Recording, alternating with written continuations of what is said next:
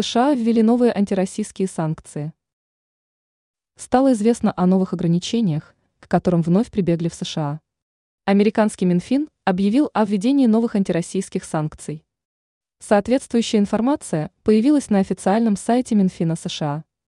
Согласно публикации, санкционный список пополнился одним именем, а также двумя компаниями и тремя самолетами. Таким образом, санкции США теперь распространяются на Михейчика Владимира Владимировича. Два предприятия, связанных с ВПК России, полигон Ашулук и испытательный комплекс Владимировка. Три воздушных судна Ил-76МД, Ан-124 и Ил-76. Как уточняется в публикации, под ограничение попали самолеты, имеющие бортовые номера АРФ 78757, АРФ 82011 и АРФ 86898 соответственно.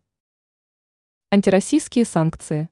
Напомним, что с начала военной спецоперации на Украине санкционное давление со стороны Запада ужесточилось. США и Европа постоянно вводят новые рестрикции в отношении физических и юридических лиц из РФ, а также российской продукции. Ранее сообщалось, что Владимир Зеленский ввел новые санкции против России.